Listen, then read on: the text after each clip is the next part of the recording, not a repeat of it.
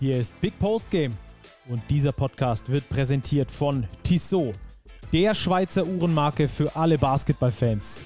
Als Partner der FIBA und offizieller NBA-Zeitnehmer ist Basketball für Tissot mehr als nur Sport vom Tip-Off bis zur Crunch-Time, sondern Lifestyle. Die sportliche Kollektion mit eigenen NBA-Uhren spiegelt das perfekt wider. Schaut mal rein unter www.tissotwatches.com. Und jetzt geht's los. Und zwar mit einem Big Point. Den gab es am Wochenende zuhauf. Und damit erstmal ein herzliches Willkommen, ein sportliches Willkommen hier bei uns bei Big Post Game. Und äh, ich bin wieder da und vor allem ist Robert wieder da. Grüß dich, Robert. Ja, Stacki, servus. Ich war gar nicht weg. Du ja, genau, warst wieder, ja weg. Wieder daher, bei dir nicht. daher umso schöner, dass du wieder da bist. Also es hat natürlich auch mit Lukas große Freude gemacht aber umso schöner, dass du auch jetzt wieder am Start bist, ja, wo sich doch viele Weichen gestellt haben in der Easy Credit BBL an diesem Wochenende. Ja, ähm, ich muss auch sagen, es macht unglaublich viel Spaß, diesen Podcast hier zu hören, wenn man nicht weiß, was kommt. so ging es mir nämlich äh, in der Schweiz. Ich habe das Ding gehört am Montagmorgen und habe mich unglaublich darüber gefreut. Ich wusste natürlich zu teilen, das John Patrick-Interview habe ich ja selber gemacht, aber ansonsten wusste ich, was, äh, wusste ich nicht, was kommt. Und das hat echt richtig viel Spaß gemacht.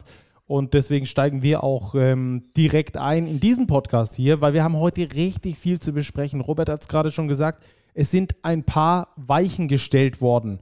Unten wie oben. Ähm, und äh, die allererste Weiche, die wir eigentlich jetzt schon mal vorwegnehmen können, sind die Bonner, die als erstes Playoff-Team feststehen. Über die werden wir gleich noch sprechen. Die haben wir nämlich noch ein bisschen mehr zu berichten über dieses Spiel gegen Chemnitz und dann auch, was bei den Bonnern ansonsten noch so ansteht.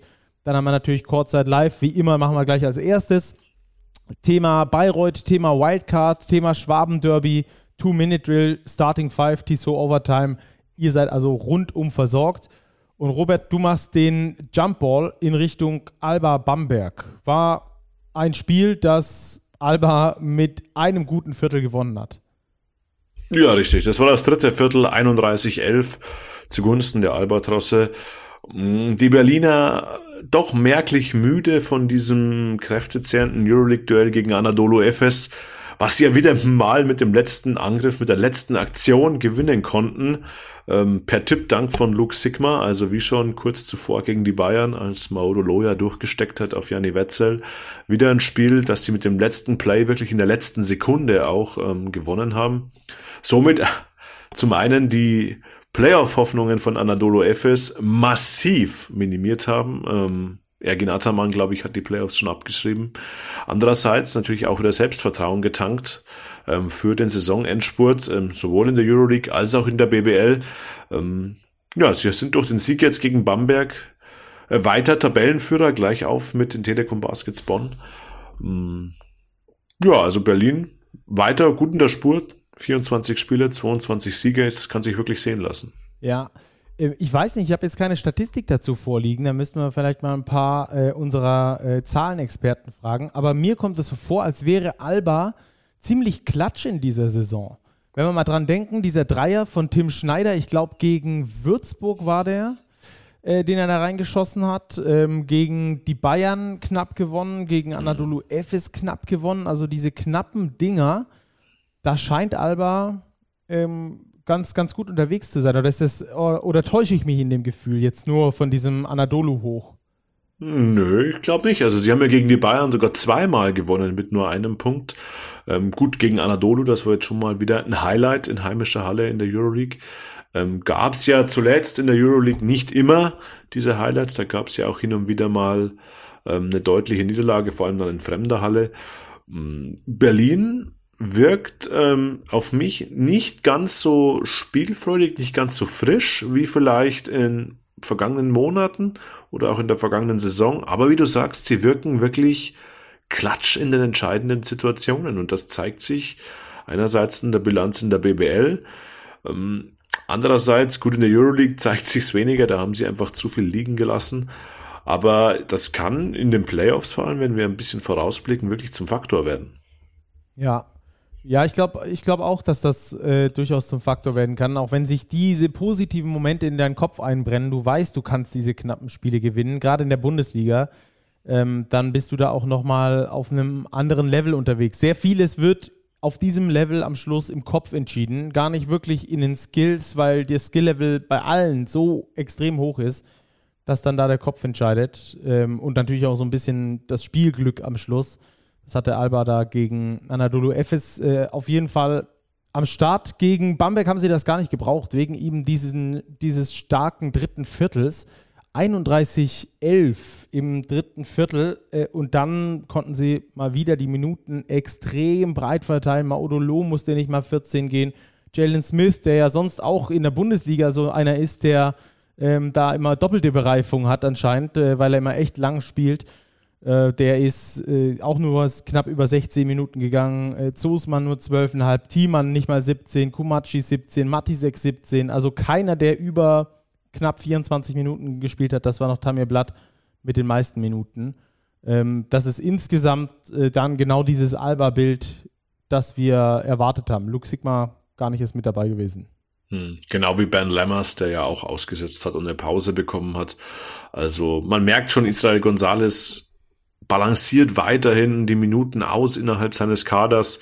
Ähm, klar, geht jetzt natürlich auch ein bisschen leichter, wenn man in der Euroleague nicht mehr diesen äh, Platzierungsdruck hat. Klar geht's noch um den einen oder anderen Platz nach vorne, nach hinten und so ein Sieg wie jetzt gegen FS nimmt man natürlich gerne mit, aber da wird jetzt wirklich schon äh, die Belastung gesteuert. Was auch wichtig ist, ähm, was wir an den Verletzungen sehen bei ganz vielen Euroleague-Teams, wo sich einfach diese Belastungen der vergangenen Monate, dieses Januars, dieses ganz anstrengenden Februars bemerkbar machen. Jetzt nochmal eine Double Week für alle Euroleague-Teams vor der Brust.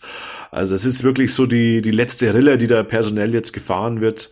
Und da glaube ich, ist diese Belastungssteuerung, das Verteilen der Minuten einfach unheimlich wichtig und das macht Alba Berlin ähm, gut. Ähm, sie schaffen es, in der BBL weiter die Sieger einzufahren. Ähm, ja, in der Euroleague hätten sie sicherlich gerne den einen oder anderen Sieg mehr, aber in der BBL schaffen sie das wirklich exzellent. Dann lass uns noch kurz über Brose Bamberg sprechen. Ähm, für die ist das ja ein ziemlich entscheidendes Jahr, wenn wir so wollen. Äh, denn es gibt gleich zwei Dinge, die sich eklatant verändern nach dieser Saison. Zum einen steigt der Alleingesellschafter äh, Michael Stoschek aus. Das ist die erste Geschichte, die relativ groß ist und da man gerade da auf Werbetour ist, äh, was das angeht, ähm, ist natürlich ein möglichst gutes sportliches Abschneiden ähm, das Minimum. Vor allem sollte es auch die Playoffs eben genau das Minimum sein, dass man dann am Schluss da äh, unterbekommt. Äh, Bamberg wäre übrigens, wenn sie wieder Achter werden, wahrscheinlich die konstanteste Mannschaft der letzten äh, drei Jahre in der BWL, weil sie immer auf Platz 8 gelandet sind, würden sie dieses Jahr wieder dort landen. Ähm, ich glaube aber auch allgemein, dass es extrem wichtig ist für Bamberg, in die Playoffs zu kommen. Ansonsten äh, geht ja, und das ist die zweite Sache, die, die äh, nach dieser Saison ausläuft, ähm, die Champions League oder die, die Vereinbarung mit der FIBA Champions League geht dann auch ähm, verloren. Also, dass sie dann sicher im FIBA Europe Cup äh, unterwegs sind. Auch die läuft nach dieser Saison aus, wenn ich da richtig informiert bin. Ja, habe ich genauso im Kopf. Und du sagst es, Stacki, für Bamberg ähm, geht es wirklich um die Playoff-Teilnahme. Und es geht vermutlich, wenn wir die anderen Teams so sehen, Göttingen, Ludwigsburg, Ulm, die sich da auf den Plätzen 5, 6 und 7 tummeln, es geht um Platz 8. Und wir wissen, was Platz 8 bedeutet. Es bedeutet ein Duell entweder gegen Alba Berlin oder gegen die Telekom Baskets Bonn. Und ohne den Bambergern zu nahe zu treten und bei allem Respekt, ich sehe nicht, wie diese Mannschaft gegen Alba oder gegen Bonn ähm, in einer Serie eine Chance haben sollte. Also das ist schon wirklich wieder eine, ja, gewissermaßen finde ich ernüchternde Saison in Bamberg. Also man spielt im Pokal keine Rolle. Man hat im, im FIBA Europe Cup dieses Aus gegen Tallinn, was wirklich, wirklich bitter war in heimischer Halle, sich das so ähm, vorführen will ich nicht lassen, aber also so zu verlieren im FIBA Europe Cup in dieser K.O.-Phase und dann spielst du wieder nur um Platz 8. Stoschek steigt aus, der Namenssponsor ähm, ist nicht mehr an Bord. Also es ist wirklich ähm, ja richtungsweisend für Brose Bamberg und sie müssen fast in die Playoffs kommen, um vielleicht auch wirklich nächstes Jahr international dabei zu sein. Genau, das ist eigentlich das, was ich damit sagen wollte. Für Bamberg geht es nicht nur darum, sportlich jetzt mal äh, in die Pötte zu kommen und irgendwie versuchen, noch in die Playoffs zu kommen, sondern da geht es auch um, um Größeres am, am Standort Bamberg, was aber auch wieder direkt natürlich mit dem sportlichen Erfolg und mit der Qualifikation für die Playoffs zusammenhängt. In der vergangenen Saison war es so, dass auch noch die Göttinger, die knapp nicht in die Playoffs gekommen sind, und auch Kreilsheim im FIBA Europe Cup trotzdem antreten durften. Also es waren Platz 9 und 10. Ähm, in dieser Saison bin ich mir da nicht ganz sicher, ob das wieder der Fall sein wird. Brose Bamberg wird es auf jeden Fall versuchen, auf Platz 8 zu kommen. Es ist äh, mehr als eine sportliche Bedeutung dahinter ähm, und ob das dann klappt, Schauen wir mal. Wir sind gespannt. Ähm, in diesem Spiel auf jeden Fall ohne Chris Senkfelder unterwegs gewesen. Ähm, merkt man, um das kurz mm. zu sagen. merkt man, er ist einer der konstantesten Spieler im Team von Bamberg. Dazu Spencer Reeves, ähm, zwar im Kader, aber auch nicht eingesetzt. Ähm, auch ein Spieler, der in den letzten Wochen wirklich Akzente setzen konnte, wichtige Würfe von außen getroffen hat. Und ja, umso bemerkenswerter ist es, dass Bamberg wirklich eine ordentliche erste Halbzeit gespielt hat, dann unterm Strich in der zweiten Hälfte aber doch, ähm, wie zu erwarten, muss man fast sagen, keine Chance hatte gegen Alba Berlin. Genau, die Bamberger rutschen zwischenzeitlich, das ist auch ganz interessant, auf Platz 9, obwohl sie genau gleich viele Siege haben wie die Würzburg Baskets. Die Würzburger haben aber ein Spiel weniger. Und dann kommt die dieses Jahr eingeführte Regel zum Tragen, nämlich die der prozentualen Gewinne. Und da hat äh, Würzburg 52 Prozent seiner Spiele gewonnen und Bamberg eben nur 50 Prozent seiner Spiele, weil Bamberg bei 13-13 steht und Würzburg bei 13-12. Ganz interessant vielleicht an der Stelle. Klar, Alba Berlin hat erstmal wieder die äh, Tabellenführung übernommen. Äh, weshalb, da sprechen wir jetzt drüber nämlich über die Telekom Baskets Bonn. Die stehen als erstes Team fest in den Playoffs. Als zweites Team nach Alba Berlin. ja, sie waren die Ersten. Sie waren die Ersten, genau. Denn Alba Berlin hat ja erst im Abendspiel am Sonntag nachgezogen. Die sind jetzt auch fix qualifiziert. Aber Bonn hatte ein gehöriges Stück Arbeit äh, vor der Brust, nämlich bei den Niners Chemnitz, dass sie ja dank eines doch starken Schlussviertels mit 81, 79 irgendwie noch gebogen haben, dieses Stück Arbeit. Aber das war schwer in Chemnitz für Bonn. Ja, merkt man allein an dem Fakt, dass äh, Bonn 39 Minuten lang nicht geführt hat gegen die Chemnitz Niners. Erst in der letzten Minute haben sie sich die Führung geholt vom designierten MVP. Ich glaube, anders können wir es vor allem nach diesem Spiel nicht sagen. Es ist der herausragende Spieler in dieser äh, Liga und ähm, der dann auch noch zwei solche überkrassen Würfe getroffen hat, äh, wo du wirklich denkst, so, nee, ja, Verantwortung übernehmen, aber muss er den so nehmen? Oh Gott, okay, er trifft ihn. Das sind so die Gedanken, die man während, während so eines Wurfs hat. Habe ich mal ganz kurz nachgeahmt für euch. Habt ihr bestimmt selbst auch auf dem, auf dem Sofa so miterlebt. Ähm, TJ Shorts, äh, seine herausragende Stellung, ich glaube, die können wir gar nicht äh, genug betonen in dem Zusammenhang. Nee, zwei geflügelte Wörter, ähm, glaube ich, treffen auf dieses Spiel einfach zu. Ein Spiel dauert 40 Minuten und wer trifft, hat recht. äh, das war TJ Shorts. Kling, mal wieder. Kling, Kling, kling, ja, alles ins Phrasenschwein, aber TJ Shorts ähm, macht wieder den Unterschied für die Telekom Baskets Bonn. Und sie gewinnen jetzt eben auch so ein Spiel, in dem es über weite Strecken nicht läuft, wo die Dreierquote nicht stimmt, ähm, wo sie als Team nur 21 Prozent werfen von außen, im ganzen Spiel nur fünf Dreier treffen, aber das schaffen sie trotzdem irgendwie zu gewinnen und das ist, glaube ich, schon eine Qualität, die diese Mannschaft auszeichnet und auch aus diesem Grund steht Bonn weiterhin mit Berlin an der Tabellenspitze. Ja, 17 Punkte Rückstand beim 42 zu 25 hatten sie. Ähm, haben sich dann aber nochmal rangefeitet und ähm, ja, auch diese Spiele, und ich glaube, das ist das Wichtige auch für so eine Mannschaft, die dann auch diese tiefen Playoff-Runs machen kann, dass du als Mannschaft weißt, du kannst auch diese Spiele gewinnen, wo es mal nicht gut läuft. Du hast es angesprochen, die Dreier mal nicht fallen, äh, mal äh, die ein oder andere Komplikation auftritt, wo auch immer dass du auch diese Spiele dann äh, wieder, wieder zurückholen kannst. Du weißt, du stehst als Mannschaft weiterhin zusammen. Ähm, auch das gibt dir, glaube ich, sehr, sehr viel. Vor allem, wenn am Schluss ein Sieg rauskommt. Selbst wenn die jetzt gegen Chemnitz knapp verloren hätten und gesagt hätten, gut, von minus 17 auf minus 1, dann haben wir knapp verloren. Passiert mal. Aber selbst wenn du die dann gewinnst, da kannst du, glaube ich, nochmal sehr viel mehr rausschöpfen, wie wenn du jede Mannschaft nur mit 25 äh, vom Spielfeld knüppelst. Also ähm, auch da auf jeden Fall was Positives bei den Telekom Baskets ähm, zu, zu erkennen. Lass uns noch ganz kurz über die Telekom Baskets sprechen, was die in den nächsten Wochen erwartet, denn die haben ja nicht nur in der Bundesliga aktuell, ähm, sind die nicht nur auf dem Höhenflug, sondern auch in der Basketball Champions League. Da haben sie sich ja äh, durchgesetzt über, das, äh, über die Round of 16, also über das, ähm, wie heißt es dann, 16. Nee, Achtelfinale ist das dann, ähm, wo sie komplett äh, siegreich durchgegangen sind. Gegen Manresa letztes Jahr im Champions League Top 4 gewesen, gegen Vilnius und gegen Başakşehir College. Ähm, also da auf jeden Fall schon mal eine krasse Leistung abgerufen haben. Haben wir schon auch darüber informiert, dass sie sich da für die ähm, Viertelfinals dann qualifiziert haben. Und diese Viertelfinals werden jetzt im Best of Three Modus ausgetragen. Und da wurde jetzt am vergangenen Freitag ausgelost und die Auslosung ich glaube, besser hätte, hätten sie es nicht treffen können. Es ist nämlich SIG Strasbourg aus Frankreich. Ja, ich glaube, das ist in mehrerlei Hinsicht ähm, ein sehr, sehr gutes Los. Ähm, erstens, wenn wir auf die anderen Teams gucken, Jerusalem, AEK Athen, Unicaja Malaga, der Sieger der Copa del Rey und eben äh, Straßburg, was jetzt der Gegner geworden ist, die stehen in Frankreich außerhalb der Playoff-Ränge. Sie sind Elfter in der französischen Liga mit nur elf Siegen aus 24 Spielen. Also das ist in jedem Fall ein machbares Los für die Telekom Baskets Bonn. Sie haben Heimrecht in dieser Best of Three Serie.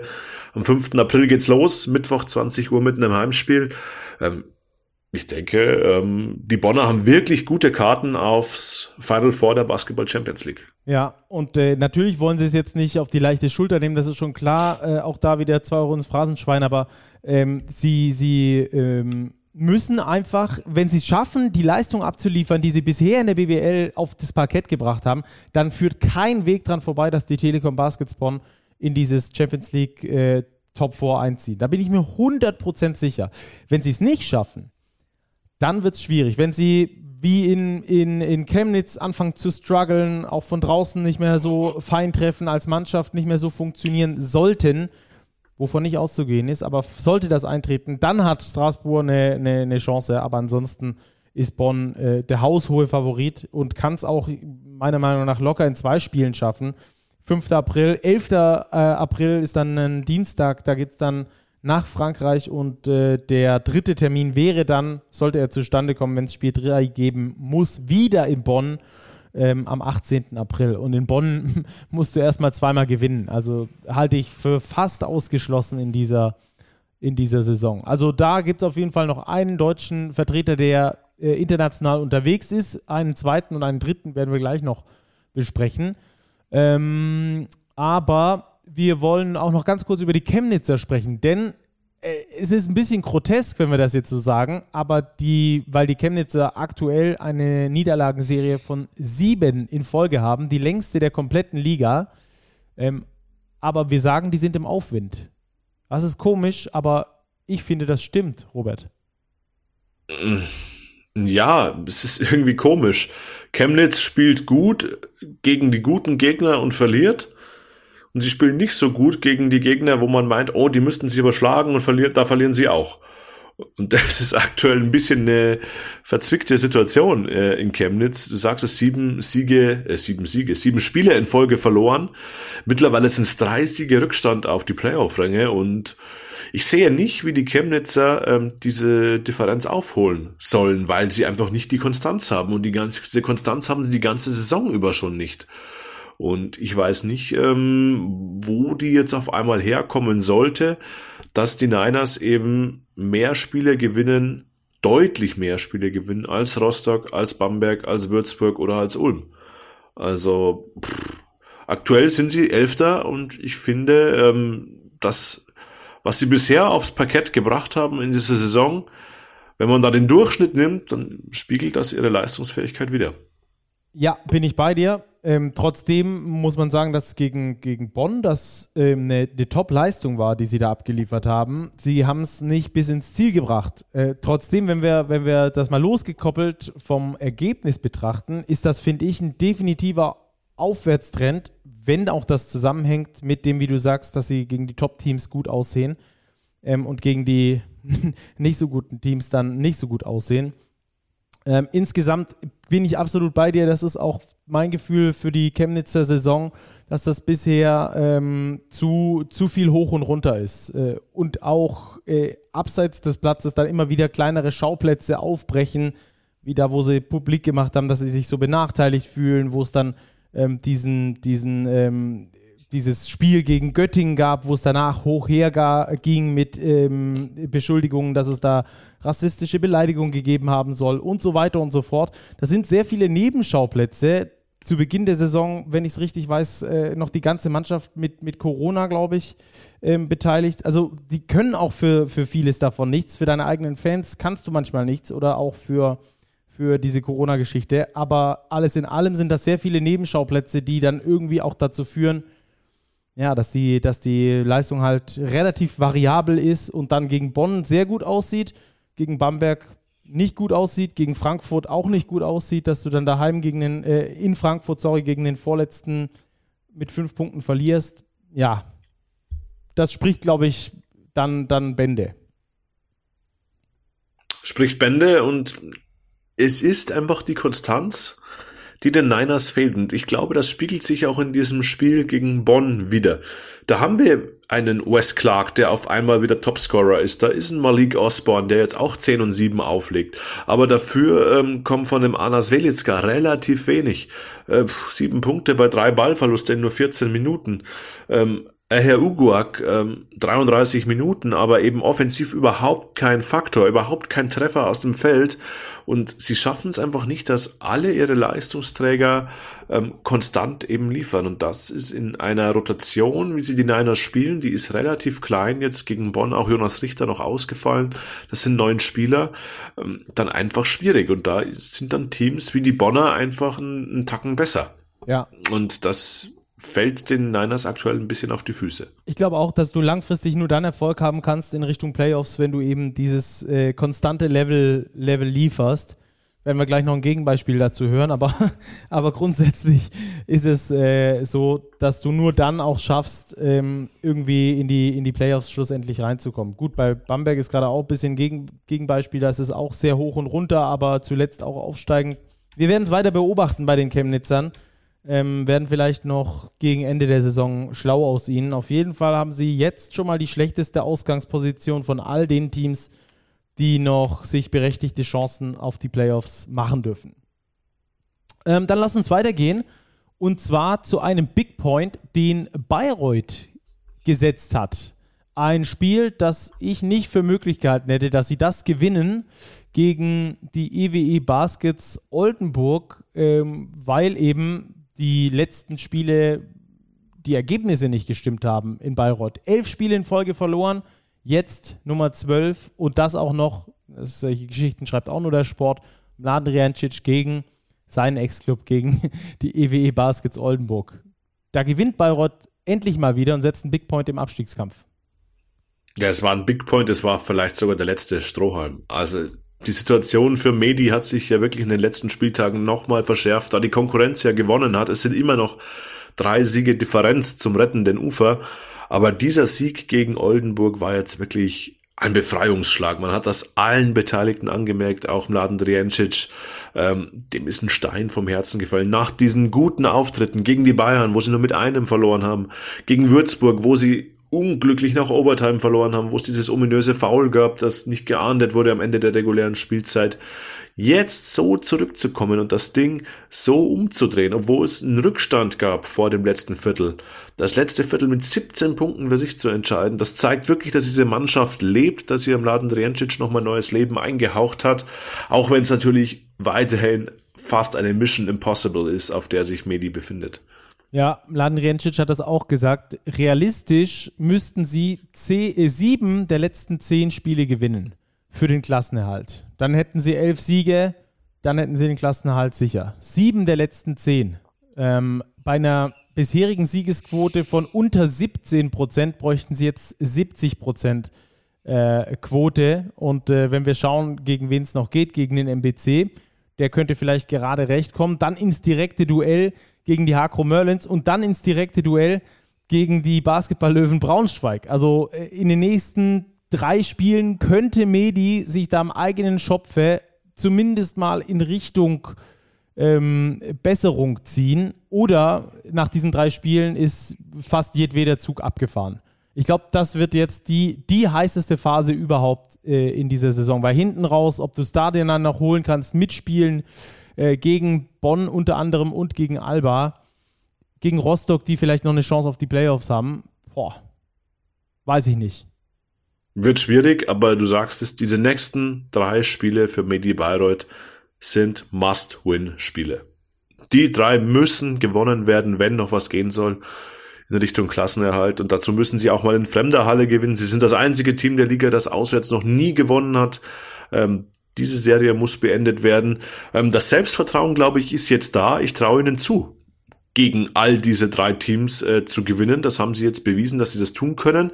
Ähm, ob sie es schaffen, dreimal hintereinander so eine Leistung abzurufen wie gegen Oldenburg, das wird die große Frage sein. Aber ähm, ich würde es äh, ihnen wünschen. Ich würde es mir die Bayreuth wünschen. Ich würde es der Spannung im Abstiegskampf wünschen.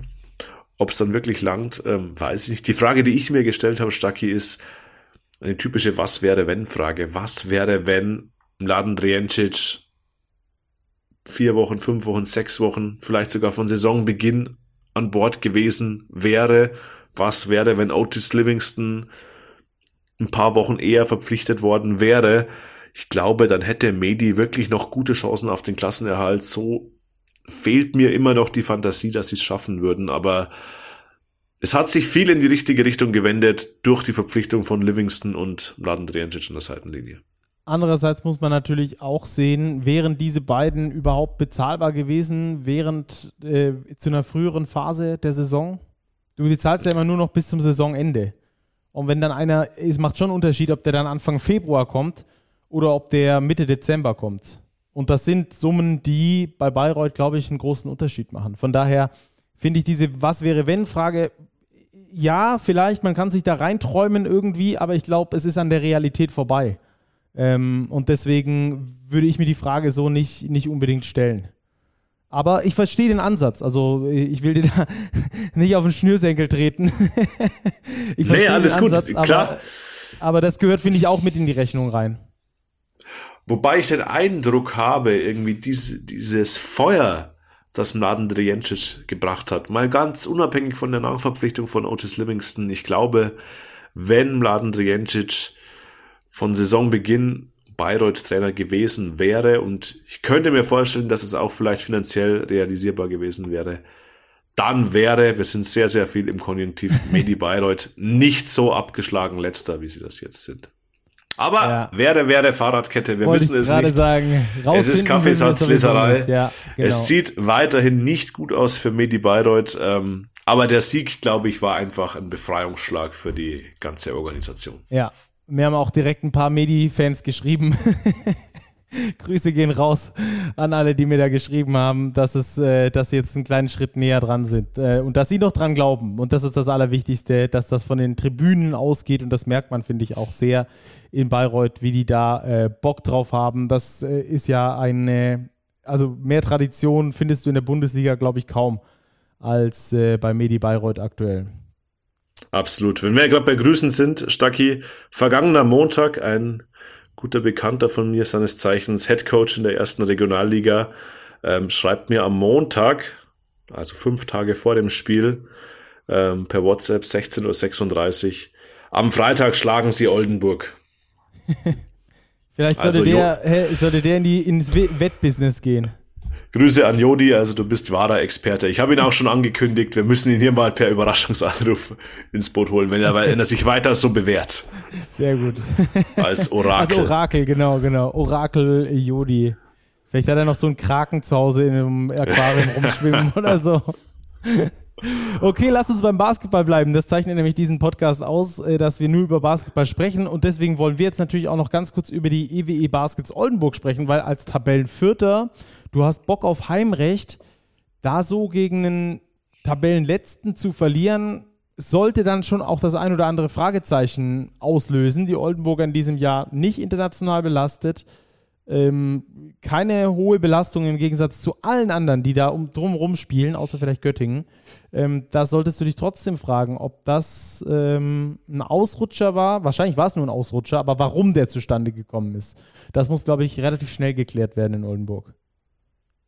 Ja, ich glaube, das lag daran, dass die etablierten Kräfte nicht so geliefert haben, wie man es gewohnt war. Dwayne Russell war wieder 22 Punkte Topscorer, aber eben nur 10 von 21 aus dem Feld und der ist eben schon sehr, sehr balldominant. Und da war vor allem im letzten Viertel, da waren viele Abschlüsse dabei, die einfach ein Stück weit erzwungen waren. Und wenn dann eben ein Trey Drexel auch nur drei von zehn wirft aus dem Feld, ähm, und ein Alem Pjanic, der nun mal auch ein gutes Händchen hat von außen, eins von fünf äh, von der Dreierlinie geht, dann wird es auch gegen Bayreuth schwierig, die, das muss man ja auch sagen, sich im letzten Viertel schon in einen gewissen Rausch gespielt haben und eben genau diese schwierigen Würfe, die Oldenburg nicht getroffen hat, die hat Medi getroffen. Das waren ja jetzt auch nicht immer die am besten herausgespielten Würfe, aber das waren schwierige Dinge und die haben sie versenkt, Oldenburg nicht. Und so ähm, geht dann so ein Auswärtsspiel mal verloren. Ja, und somit stehen sie, zumindest was die Niederlagen angeht, gleich auf mit der BG Göttingen auf der 5. Aber sie haben diese zwei Siege immerhin Vorsprung. Also ich denke weiterhin, sie haben gute Karten äh, für Platz 4. Ja, bin ich, bin ich voll bei dir. Die EW Baskets können wir auch mal nochmal äh, in den äh, künftigen Folgen nochmal ein bisschen auseinander äh, zitieren. Da gab es auch ähm, interessante Erkenntnisse ähm, zu, den, zu den Baskets, auch die dieses Spiel wieder gezeigt haben. Ähm, Medi Bayreuth eigentlich auch gut im Rebound gearbeitet, äh, haben da nur rund ein Drittel der Abpraller überhaupt an Oldenburg abgegeben, die sonst sehr, eine sehr stark offensiv-rebound-lastige Mannschaft sind. Ähm, ja, sprechen wir mal über die äh, Oldenburger vielleicht in den kommenden Folgen, vielleicht auch mit einem Gast und äh, dann schlüsseln wir euch da ein paar Zahlen zu auf ähm, hat äh, was, um das vorwegzunehmen, so ein bisschen eine Mischung aus John Patrick und, äh, und äh, Thomas Isalo, was die, was die Oldenburger da so ähm, spieltechnisch anbieten. Okay, ähm, wenn wir gerade schon bei Bayreuth waren, in dieser Woche gab es ein sehr interessantes Thema. Und zwar Thema Wildcard, das da aufgeploppt ist. Äh, Coach Koch, äh, bekannt als Kommentator bei Magenta Sport, ähm, hat da in seiner Kolumne Kochs Nachschlag was ähm, auf die BBL-Homepage gezaubert, müssen wir schon fast sagen. Äh, das war echt ein Zaubertrick so. Äh, keiner wusste so richtig von uns Berichterstattern. Ich muss ehrlich zugeben, ich wusste das auch nicht. Und ich glaube auch viele Vereine nicht, weil ich vor kurzem erst einen Bericht äh, in der aktuellen Ausgabe der Big äh, da gerne mal reinlesen über den Abstieg geschrieben habe und über die Abstiegskandidaten, was das eigentlich überhaupt bedeutet für einen Verein abzusteigen und auch für die Spieler und Trainer und so weiter. Und ähm, auch die Abstiegskandidaten wussten, glaube ich, nicht wirklich davon, von dieser Klausel, die da jetzt entfernt wurde. Robert, nimm uns doch mal kurz mit, worum es bei der ganzen Thematik geht. Ja, vereinfacht gesprochen ging es um diesen Statut bei der Wildcard, dass du quasi als einmaliger Wildcard-Inhaber im Folgejahr nicht nochmal eine Wildcard bekommen kannst, das haben wir ja auch in den letzten Wochen und Monaten immer wieder im Zusammenhang mit den Fraport Skyliners thematisiert, dass die unbedingt sportlich die Klasse halten müssen, weil sie eben die Wildcard haben und in der kommenden Saison keine mehr bekommen können. Hat sich herausgestellt, dem ist nicht so. Also theoretisch könnten die Skyliners, wenn sie denn absteigen sollten, sportlich auf 17 oder 18 landen, ähm, wieder eine Wildcard äh, in Anspruch nehmen. Genau, und das hat einfach damit zu tun, dass vor dieser Saison eine neue Spielordnung verabschiedet wurde. Da wurde dieser Passus einfach entfernt. Ähm, ich glaube, da stand sogar drin, dass, er, dass man für die nächsten fünf Jahre keine Wildcard mehr kriegt. Aber das ist jetzt gefährliches Halbwissen, deswegen lasse ich das mal lieber ähm, zur Seite. Äh, auf jeden Fall war es so, dass man im, im Folgejahr auf jeden Fall keine Wildcard mehr bekommen hat. Und dieser Passus wurde jetzt entfernt. Dazu, was ich auch sehr interessant finde bei dieser ganzen Geschichte um die um die Wildcard, äh, um die sich dann die Absteiger bewerben können. Sollte denn aus der Pro A keine zwei sportlichen Aufsteiger geben, die hoch wollen, ähm, ist, dass der Tabellen 17. Vorrecht hat auf, die, auf den Kauf dieser äh, Wildcard vor dem Tabellen 18. Also es macht auch einen riesengroßen Unterschied, möglicherweise zumindest, ob man 17. oder 18. wird. Das war ja bisher anders geregelt. Stimmt, das war anders geregelt und das könnte jetzt auch in dieser Saison wirklich zum Thema werden, wenn wir daran denken, dass sich in Bayreuth eine neue Gesellschafterstruktur aufgestellt hat, wovon natürlich nicht äh, bekannt ist, ob da überhaupt äh, Interesse an einer Wildcard bestünde, ob die finanziellen Möglichkeiten da wären, diese 700.000 Euro, meine ich, sind aufzuwenden. Aber wenn dem so wäre, hast du als 18. natürlich erstmal nur äh, den zweiten Pick quasi hinter dem 17. Ja. der Tabelle. Ähm, und gut, natürlich auch fraglich, ob Frankfurt nochmal diesen Betrag investieren wollen würde, investieren wollen könnte.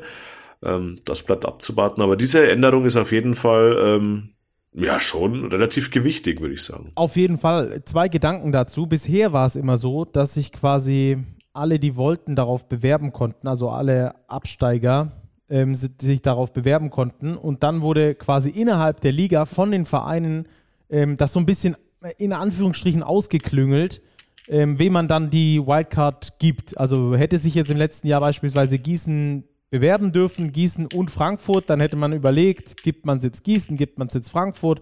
Und da sind natürlich die Gedanken der Vereine auch dahinter, vor allem von denen, die wissen, dass sie im nächsten Jahr kein großes Budget haben, wen könnte ich denn hinter mir lassen? Oder auch, das ist auch ein Thema, wo sind die Reisestrapazen auch nicht so groß? Auch wenn es da nur um eine Auswärtsfahrt geht, aber da liegt Frankfurt natürlich sehr viel besser als beispielsweise Rostock oder so, ähm, wo natürlich viele Leute oder viele Vereine weit fahren müssen, reisen müssen, fliegen müssen, wie auch immer sie dann da hinkommen. Also das ist der eine Gedanke, dass dieses Ausklüngeln quasi nicht mehr stattfindet, sondern dass man jetzt eine klare Struktur hat. Der 17. hat den ersten Pick, will er ja, dann darf er, will er nicht, dann darf er nicht. Ähm, äh, dann will er nicht, dann darf der 18. so rum. Ähm, und man muss natürlich auch dazu sagen, das ist der zweite Gedanke, es müssen natürlich auch erstmal zwei Teams aus der Pro A äh, ins Finale kommen, in der Pro A, die dann beide sportliche die Berechtigung hätten, um aufsteigen zu können. Und der eine davon müsste Nein sagen. Das war letztes Jahr äh, Leverkusen. Da gibt es eine ganze Liste aus den letzten zehn Jahren an Clubs, die das geschafft hätten, aber nicht aufgestiegen sind. Kirchheim Knights und äh, unter anderem die ähm, Giants Düsseldorf damals. Deswegen sind die MHP-Riesen dann in der Liga geblieben und so weiter und so fort. Ähm, aber dieses Jahr, dem Vernehmen nach, ist das zumindest so. Das ist, glaube ich, bei allen Clubs noch nicht ganz klar aus der Pro A. Am ähm, ich glaube, 15. April ist es soweit, dass die äh, Statuten, äh, dass die äh, Lizenzanträge eingereicht werden müssen bei der Liga. Dann werden die überprüft und dann werden die Lizenzen erteilt. Und es soll wohl sechs Interessen aus der, äh, Interessenten aus der Pro A geben, die Interesse haben, aufzusteigen und möglicherweise auch die äh, grundsätzlichen Rahmenbedingungen liefern können. Also ähm, den Mindestetat und die Mindesthallengröße. Mindestetat aktuell, glaube ich, bei 3 Millionen und Mindesthallengröße aktuell noch bei 3000 ähm, Zuschauern. Ähm, da soll es sechs Clubs geben. Sollten dies dann nicht, bis, nicht zwei davon ins Finale schaffen, würde dann das überhaupt erst in Kraft treten. Also es ist sehr viel Wenn und Aber, aber ähm, wichtig ist trotzdem die Änderung, weil es halt in den letzten Jahren extrem oft zustande kam, dass einer von den Clubs die Wildcard bekommen hat. Und dann, Robert, gibt es ja auch noch die Möglichkeit für andere Clubs, also für Clubs, die jetzt noch gar nicht in der Pro A sind, sollte irgendwo eine Lizenz frei werden, ein, ein 18. Platz, den niemand besetzen kann oder will in der Liga, dann könnte auch ein Standort mit einsteigen, der äh, überdurchschnittlich des BBL-Etats unterwegs ist, also um die 6 Millionen Euro müssten die dann da mitbringen, wahrscheinlich noch einen Ticken mehr sogar, und eine Halle haben, die über 6000 Zuschauer liefert. Ähm, das ist relativ unwahrscheinlich. Ich kenne aktuell kein Projekt, ähm, aber dann, auch dann würde nochmal eine Wildcard quasi vergeben werden können. Wenn jetzt irgendwo in Köln plötzlich jemand sagt, ähm, ich bin hier steinreicher Erbe und ich hätte Bock in der Köln Arena ein neues Kölner Team hochzuziehen, ähm, dann würde das beispielsweise vielleicht auch gehen, wenn denn nur ein Platz in diesen 18 frei werden würde. Mehr als 18 Teams wird es nicht geben in der BBL. Bisschen schwierig, aber ich hoffe, das äh, war trotzdem auch über Audio ähm, so zu verstehen, ähm, wie es jetzt, es jetzt seit neuerem ist, wie es, wie gesagt, Coach Koch aus dem Topf hervorgezaubert hat bei Kochs Nachschlag. Ähm, dann lass uns weitergehen zum nächsten Spiel, das Schwaben-Derby, das äh, deutlich an Ratio Farm Ulm geht und zwar so deutlich, dass sie sich sogar den direkten Vergleich geholt haben. Ja, 93, 76 heißt am Ende gegen die MHP Riesen Ludwigsburg. Ja, Startzielsieg, Ludwigsburg zu keiner Sekunde des Spiels in Führung. Gab es so im Ende drittes Viertel, Anfang viertes Viertel ein kurzes Aufflackern der Ludwigsburger, wo sie nochmal in den einstelligen Bereich kamen, man dachte, ah, vielleicht kippt's. Aber am Ende ähm, ja, war Ulm die bessere Mannschaft, angeführt von einem bärenstarken Jago dos Santos, äh, 26, 5 und 5 aufgelegt, der in Kombo mit Bruno Caboclo wirklich sehr, sehr gut funktioniert. Also das war ein verdienter Sieg äh, für die Ulmer. Gegen MAP, diesen Stacki, ein bisschen leicht auszurechnen waren. Ja, genau. Die MAP-Riesen Ludwigsburg sind dann leicht auszurechnen, wenn sie es nicht schaffen, genug Druck auf den gegnerischen Guard zu machen der hat dadurch dann im Normalfall nicht die Turnover, die sich die Ludwigsburger erhoffen. Dadurch können die Ludwigsburger nicht ihre einfache Offensive generieren. Und wenn sie dann deshalb ins Setplay gezwungen werden, auf der anderen Seite des Korbes, also offensiv ins Setplay gezwungen werden, dann ist da sehr, sehr viel Eindimensionales. Also da wird viel 1 gegen 1 gespielt, bisschen mit Cut, hart zum Rebound, wie wir das aus den letzten Jahren auch kennen. Und ähm, entsprechend schwierig ist es dann für Ludwigsburg da zu scoren, hat man dann auch gesehen. Das sieht man ganz deutlich auch immer an den Quoten, ob Ludwigsburg am defensiven Ende es schafft, den Gegner zu kontrollieren, um dann offensiv wieder mehr, zu äh, wieder mehr Output zu haben. Auch wenn sie in diesem Jahr sehr viel mehr, ähm, wie soll ich sagen, mehr äh, Effort in die Offensive reinpacken ähm, und die Offensive eine, Offensive eine größere Rolle spielt als die Defensive in der Interpretation äh, ihres Spielstils schaffen sie es trotzdem dann oft nicht, in solchen Spielen ähm, entsprechend äh, dann das Ganze aufs Tablett zu bringen. Haben sie auch diesmal wieder nicht geschafft. Äh, Field Goal Quote von unter 40 Prozent, Dreierquote von 26 Prozent bei 31 Versuchen. Ja, ist dann einfach schwierig. Hat dann auch ganz viel mit Prentice Hub zu tun. Wenn der Gegner es schafft, ihn bei schlechten Quoten zu halten, dann schrotet er halt weiter drauf, weil er ein elementarer Teil dieser Offensive ist. Trifft nur 25 Prozent. 4 von 16 aus dem Feld, 3 von 10 Dreiern. Das ist gut. Wenn du dann noch schaffst, den Defensivrebound zu kontrollieren, und auch das haben die Ulmer gut gemacht, dann bist du am Schluss ähm, dann der glückliche Gewinner. Das ist, das ist einfach so. So sieht's aus. ähm, dann lass uns noch kurz über die, über die Ulmer sprechen, denn die sind ja eine dieser beiden Mannschaften, die ich vorhin schon angesprochen habe, die auch noch international unterwegs sind.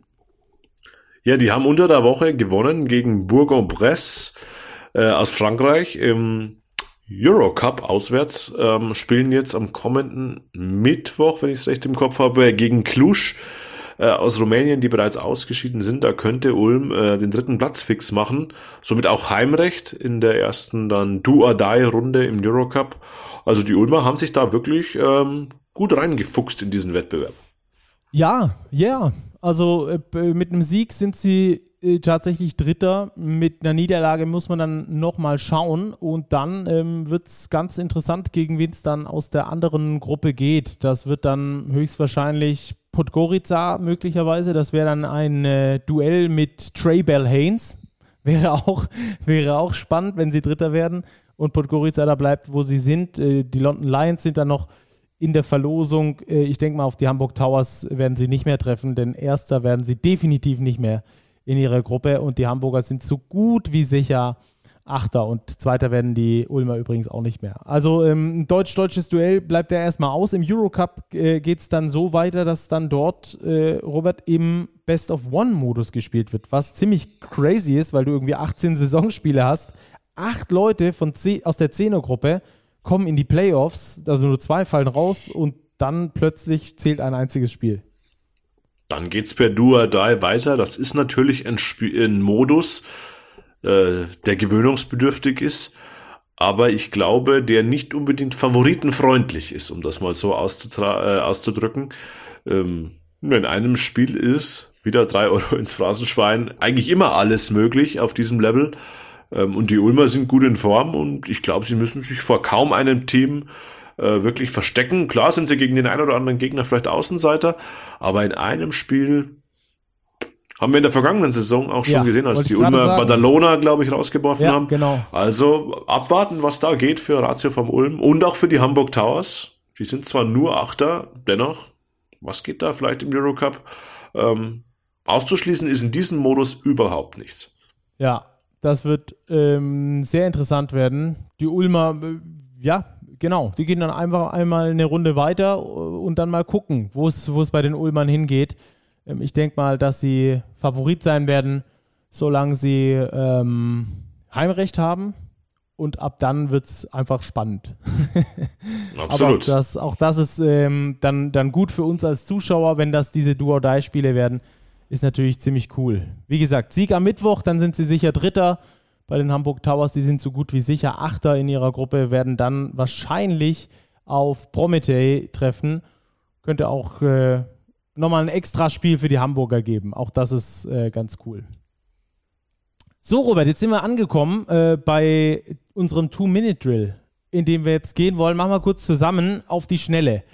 Oder? Würde ich sagen. Rushen wir ein bisschen durch. Aber diesmal wirklich, Stacki. Ja, ähm, ja, ja, ja, ja, ja, ja. Ich wir hatten nämlich, äh, ja richtig, wir hatten vor Aufnahmebeginn die Idee, vielleicht schaffen wir es diesmal unter einer Stunde, äh, wenn ich aktuell auf die Uhr gucke. Ich weiß ja nicht, aber rein in den Two-Minute-Drill. MBC gegen Göttingen, Stacki. Göttingen gewinnt mal wieder. Und ja, fliegt weiter unter dem Radar. Wir dürfen unseren Göttingern Zuhörern nicht zu nahe treten, aber sie beißen sich in den Playoff-Rängen fest. Ja, Till Paper, Hauptverantwortlicher für die ganze Geschichte, Plus-Minus-Wert von plus 24, stimmt dann auch mit seiner Punkteausbeute, über 1,24 hat er gemacht. Acht Rebounds dazu, Man of the Match, vor allem die erste Hälfte. Hat den Göttingern gehört, erstes Viertel 22-11, zweites Viertel 25-18. Auch wenn dann der MBC nochmal ein bisschen näher rangepirscht ist, vor allem dank eines dritten guten Viertels, wo sie mal 32 Punkte aufgelegt haben, hat es am Schluss nicht gereicht. Die Göttinger bleiben auf Platz 5 und äh, das mit einer Klasseleistung der MBC äh, verschwindet so langsam im Niemandsland, ohne dass das jemanden in Weißenfels stören dürfte. Rostock gegen Würzburg. Ja, ja Würzburg ähm, untermauert seine Playoff-Ambitionen. Im direkten Duell gegen die Seawolves gibt es einen knappen, aber ich würde schon sagen, verdienten äh, Auswärtssieg für die Würzburg Baskets. 76-72 am Ende. Vor allem dank äh, wieder mal dem Duo Cam Hunt, Stan Whittaker, das zusammen auf 47 Punkte kommt. Können wir nicht für die irgendwie so einen Duo-Name erfinden, so The Wit Hunter oder so?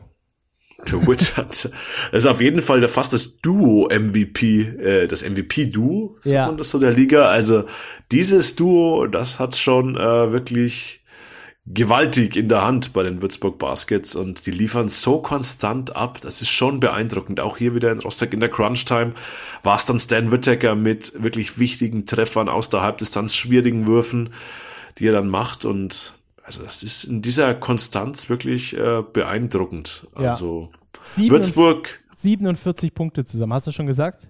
Ja, ist Wahnsinn. Neun Rebounds, acht Assists dazu. Beide fast an die 50% Field Goal Quote, also das ist schon äh, allerhand. Auch wenn die Rostocker ein ganz gutes Spiel abgeliefert haben, das müssen wir auch dazu sagen.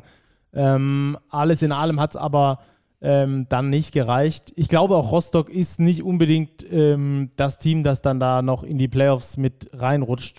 Meine Meinung. Äh, ich will mich da nicht unbeliebt machen, aber als Aufsteiger musst du das auch nicht. Wenn du irgendwo im gesicherten Mittelfeld landest, 1A und zudem äh, der aktuelle Erfolg, wir haben es äh, gelesen bei uns auf dem Instagram-Kanal, ich habe es schon ein bisschen länger gewusst, Chris Held hat verlängert um ein weiteres Jahr bei den Rostock Seawolves an der Seitenlinie. Gute Arbeit wird belohnt, das Projekt wird genauso ruhig weitergeführt 1A. Selbst bei dieser Niederlage jetzt gegen Würzburg müssen wir trotzdem ähm, Applaus geben an die Rostocker, die dann guten Job machen. Allgemein auf jeden Fall landen die Würzburger wieder auf Platz 8. Da rutschen sie nämlich wieder hoch. Ich habe es vorhin schon kurz angesprochen, wegen der Siegesquote.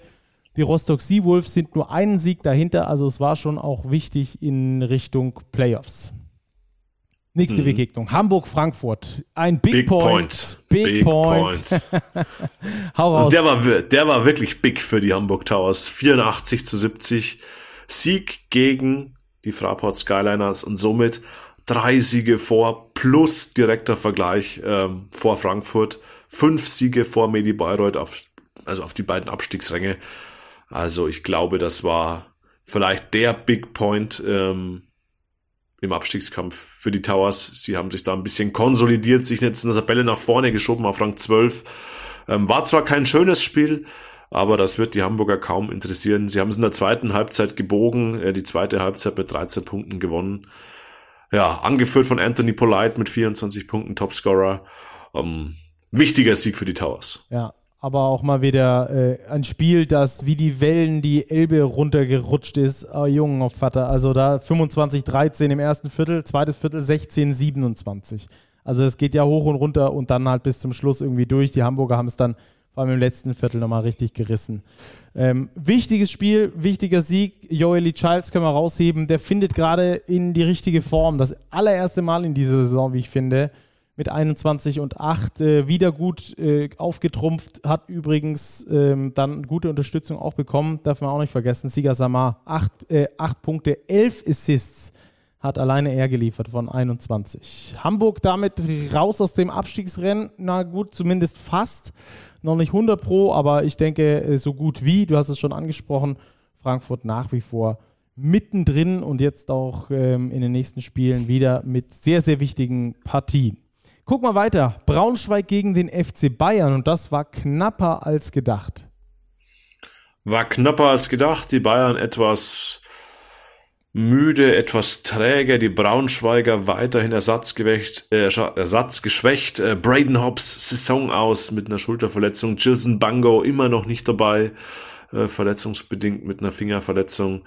Am Ende steht ein 74-63 für die Bayern. Puh ja, glanzloser Pflichtsieg, glaube ich, ähm, beschreibt dieses Spiel aus Münchner Sicht ganz gut für die Basketballlöwen Braunschweig. Die werden sich ärgern über der mangelhafte Dreierquote, allen voran David Krämer. In den letzten Spielen so gut getroffen, hier nur eins von elf. Amaze, sein kongenialer Partner auf dem Flügel 0 von 4. Wenn die beiden natürlich nur eins von 15 gehen von außen, dann wird's auch für, für die Basketballlöwen wirklich richtig schwer. Ja, obwohl ihr Trend absolut aufsteigend ist. Fünf äh, Siege aus den letzten zehn Spielen geholt.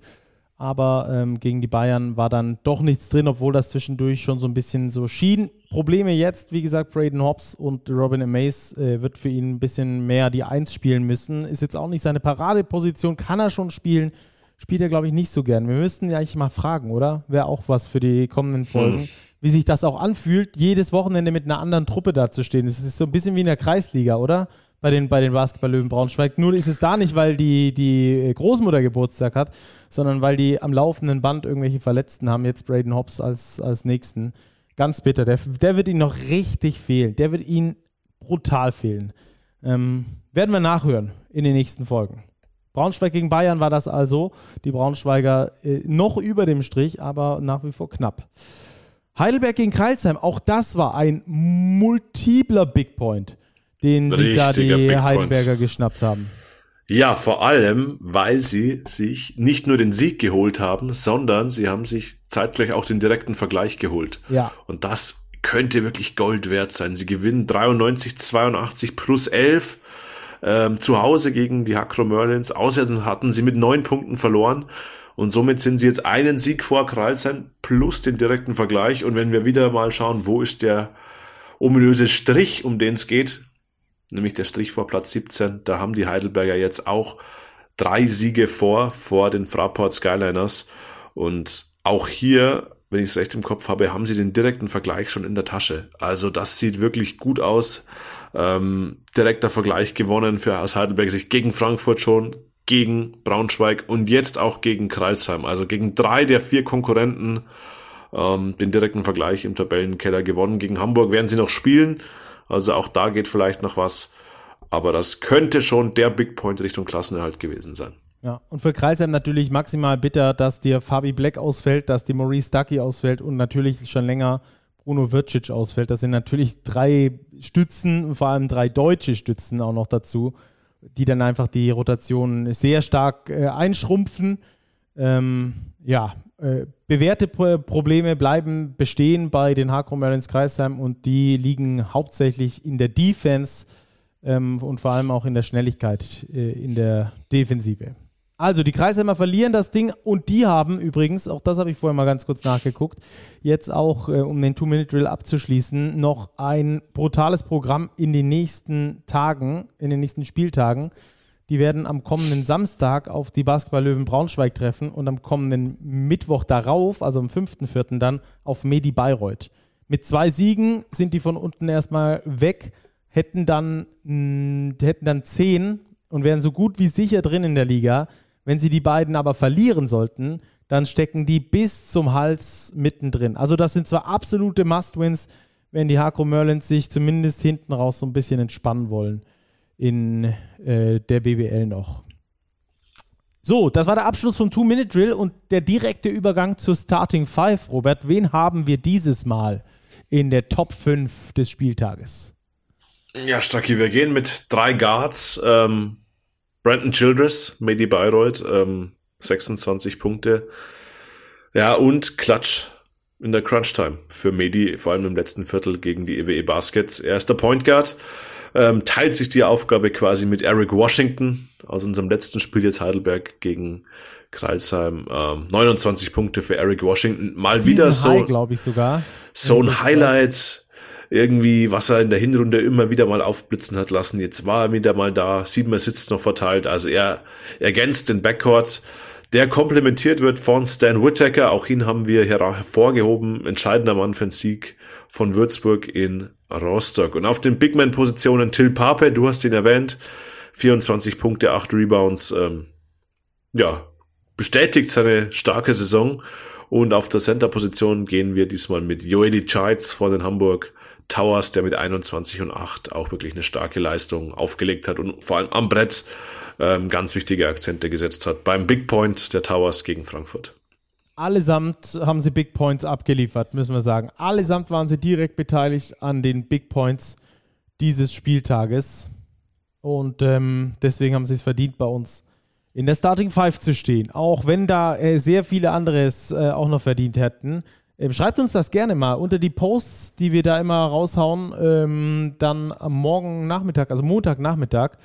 Ähm, schreibt uns da gerne drunter, wen ihr gerne drin gesehen hättet und auch gerne mit Begründung. Wir haben da natürlich immer so eine Shortlist und äh, packen dann fünf davon drauf, aber wir haben da immer so acht, neun Kandidaten, die wir dann irgendwie hinsortieren müssen ähm, und dann natürlich auch die Qual der Wahl haben. Schreibt uns gerne, falls euch jemand fehlt, beispielsweise Jago dos Santos, Jack McVay und so weiter und so fort. Ähm, da freuen wir uns immer über eure Rückmeldung, auch allgemein zu unseren Themen. Auch jetzt noch ein Thema, das wurde heiß diskutiert. In der TSO Overtime wollen wir nochmal drauf eingehen. Robert, und das ist, äh, sind die Dein-Preise, die Pressemitteilung äh, von Dein, die rausgegangen ist äh, zum Thema Dein-Preise. Ähm, wir hatten ja Christian Seifert letztes Jahr schon bei uns hier in der Sendung, nachdem sich Dein da beworben hatte um die TV-Rechte. Und äh, die Preise wurden jetzt rausgegeben. Jahresabo kostet 12,50 Euro im Monat. Monatsabo kostet 14,50 Euro im Monat. Christian Seifert hatte gesagt, unter 15 Euro. Das hat er eingehalten. Trotzdem gab es relativ große Kritik, habe ich zumindest so aufgenommen. Ja, habe ich auch so wahrgenommen. Ähm, relativ große Kritik, vor allem, glaube ich, jetzt auch in Kontrast zu den Preisen, die vor allem Telekom-Kunden aktuell für Magenta Sport bezahlen. Als Telekom-Kunde sind es ja 4,95 Euro im Monat, die nur zusätzlich anfallen. Ähm, klar hat man natürlich auch dann seinen Telekom-Vertrag weiterhin, der ähm, auf der Rechnung steht ich glaube, dass einfach ein Rieseneffekt ist, der viele Menschen oder viele Basketballfans jetzt bewegt. Die Tatsache ist, dass man zwei Abos braucht, um alles sehen zu können. Und das ist für den Fan natürlich ähm, ungünstig und schwierig. Ähm, kurz zum Hintergrund. Euroleague, Eurocup und die Nationalmannschaft laufen weiterhin bei Magenta Sport. Die Easy Credit BBL und die Basketball Champions League dann ab kommender Saison bei Dine. Das heißt, es braucht diese beiden Abos, wer weiterhin alles konsumieren möchte. Mm, was natürlich aber auch, finde ich, für den Sport schon eine gewisse Wertschätzung zeigt, dass es eben zwei äh, Medienunternehmen gibt, die sich für Basketball so interessieren und sagen, hey, ich will diese Rechte haben. Ja, bin ich, bin ich voll bei dir. Ähm, Finde ich, find ich auch an sich klasse, dass es die zwei gibt. Es wäre natürlich für alle Nutzer schöner, wenn das äh, nur ein Abo werden würde. Ähm, aber ganz allgemein finde ich, kommt mir eines immer zu kurz bei der Diskussion äh, um, um TV-Rechte und äh, den Preis, den man am, am, Schluss bezahlt und vor allem auf der anderen Seite irgendwie, was man von dieser Liga erwartet. Es ist im Fußball nichts anderes als im Basketball. Ähm, man muss sich ja hinterfragen, warum also Ligen kommen immer wieder raus und sagen, hey, hier neuer Rekordumsatz, bei uns spielen die besten Spieler, ähm, wir wollen, wir sind die erfolgreichste Liga, jetzt beispielsweise die Premier League. ähm, oder so. Und man muss sich ja fragen, woher kommt das Geld? Und das Geld ist ja nicht, dass die Ligen jetzt plötzlich eine Gelddruckmaschine gefunden haben und sagen, Mensch, super, äh, finde ich klasse, drucke ich mir jetzt ein paar, paar ähm, Millionen, paar Milliarden und, und kaufe davon Spieler. Und im Basketball ist das nichts anderes. Du möchtest am Schluss eine attraktive Liga sehen und eine attraktive Liga besteht nur dann, wenn diese attraktive Liga auch attraktive Spieler hat, weil sonst ist sie nämlich nicht attraktiv. Auch die Spiel, auch die Trainer müssen hochwertig sein. Also du willst wirklich Top-Level und misst dich da natürlich mit dem kompletten europäischen Markt. Entsprechend steigen die Preise natürlich für Spieler, für Trainer ähm, und die Ausgaben für die Vereine. Auf der anderen Seite willst du aber als Kunde eigentlich alles sehen, aber am besten nichts dafür bezahlen. Also du musst ja verstehen, dass, die, dass der Mittelbau diese Sender, die sich die TV-Rechte kaufen, diese Spiele produzieren, damit hohe Kosten haben, das sind ja Wirtschaftsunternehmen, die wollen ja Geld verdienen. Und das meine ich jetzt gar nicht unbedingt auf Dein oder auf Magenta äh, bezogen. Da ist es genau das gleiche Thema, dass da die Leute ähm, dann anfangen zu schreien und zu teuer und zu viel und zu viele Abos und sowas. Aber am Schluss muss ja die, die Wertschöpfung irgendwo herkommen. Und ähm, und das kommt mir in der Diskussion immer zu kurz. Ja, klar braucht man ähm, zwei äh, oder drei Abos jetzt beim Fußball beispielsweise oder vier, um alles sehen zu können. Hängt aber natürlich auch damit zusammen, dass wir natürlich alle wollen, dass Sadio Monet bei den Bayern spielt, jetzt beim Fußball. Aber wenn wir beim Basketball bleiben, dass die Bayern ein ordentliches Budget haben, dass mein Verein hier zu Hause ähm, ein tolles Budget hat, die besten Spieler holt und am besten irgendwie um die Playoffs mitspielt. So. Aber das finanziert sich ja am Schluss nur dann, wenn du auch Abos verkaufst und die Leute es angucken. Also es ist so ein, so ein Wenn-Dann-Effekt, der da am Schluss rauskommt. Und für mich ist es halt wichtig zu sagen, ja, das kostet jetzt 12,50 Euro oder 14,50 Euro, aber die Vereine kriegen zum Beispiel fast das Doppelte an TV-Geld, wie sie davor bei Magenta bekommen haben. Ihr zahlt aber theoretisch, wenn ihr jetzt kein Magenta-Kunde seid, zahlt ihr fast dasselbe ähm, für, für dein. Also den, den Unterschied finde ich, gar nicht, find ich gar nicht so krass. Jetzt mal abgesehen, wenn ihr kein Kunde seid äh, oder Kunde seid. Aber an sich, der Grundgedanke ist einfach nur der, den ich euch vermitteln will, oder, oder auch dir, äh, Robert, du, du, ich glaube, du, du verstehst genau, was ich meine. Es muss halt am Schluss irgendjemand die Rechnung bezahlen. Wenn du die besten Spieler haben willst, das beste Niveau und das direkt vor der Haustür in die Halle gehen, am besten noch niedrige Preise am, Ein am Eintritts, an der Eintrittskasse bezahlen, und dann die besten Spieler zu sehen, das funktioniert halt insgesamt nicht. Wenn halt nicht irgendwo anders Geld bezahlt wird dafür. Genau so ist es. Und wir haben ja im Endeffekt im Basketball drei große Säulen an Einnahmen. Das sind Sponsoring, Ticketing und es sind zu einem, das ist bei weitem die dünnste dieser drei Säulen, äh, die TV-Rechte. Und wenn der deutsche Basketball auch im internationalen Vergleich eben konkurrenzfähiger werden will, ähm, glaube ich, kommt man nicht daran vorbei, auch diese dritte Säule ein bisschen breiter zu bauen. Ähm, und da glaube ich, ähm, ist diese Konkurrenzsituation, die ja wirklich bestanden hat zwischen Magenta und Dein, äh, nicht die schlechteste. Das glaube ich auch. Auch wenn es für Spannend. uns als, als Endkonsumenten und Robert und ich müssen die Abos auch bezahlen, also so ist es nicht. Wir schauen jetzt da auch nicht um for free, aber, ähm, aber auch wenn es für uns natürlich ein bisschen bitter ist, aber ähm, wenn da die Preise ein bisschen steigen, dann wissen wir auch, dass am Schluss am anderen Ende was dabei rauskommt. Nämlich hohe Qualität, die wir dann wieder feiern können und über die wir uns dann hier im Podcast wieder unterhalten können und ihr zu Hause auch, die ihr euch angucken könnt. Jedes Wochenende aufs Neue. Eben, sehe ich genauso und ich glaube, dass es einfach wichtig ist, auch ähm, nicht vorzuverurteilen. Ähm, keiner hat bisher ein Spiel der Easy Credit BBL auf Dein gesehen. Keiner kann die Qualität beurteilen, die dort geliefert wird. Daher glaube ich, ähm, sollte man der Easy Credit BBL erstmal dieses Vertrauen schenken, die vielleicht richtige Entscheidung getroffen zu haben und sich das Produkt erstmal anschauen und dann kann ja jeder für sich ein Urteil fällen. Ja, so würde ich das auch machen. Das Wort zum Sonntag von Robert Häusel. danke euch fürs Zuhören. Ähm, danke dir, Robert. Hat großen Spaß gemacht mal wieder. Ja, wie ähm, immer, wie jede Woche. Schön, dass du wieder da bist, Stacki. danke. Wir hören uns in der kommenden Woche wieder. Ganz genau. Es läuft ganz viel Basketball, also schaut unbedingt rein. Ähm, Eurocup ist, äh, ich glaube auch das ein oder andere BWL-Spiel ist unter der Woche. Schaut da gerne rein und ähm, dann sagen wir bis nächste Woche. Bis dahin, macht's gut, bleibt sportlich. Ciao, ciao.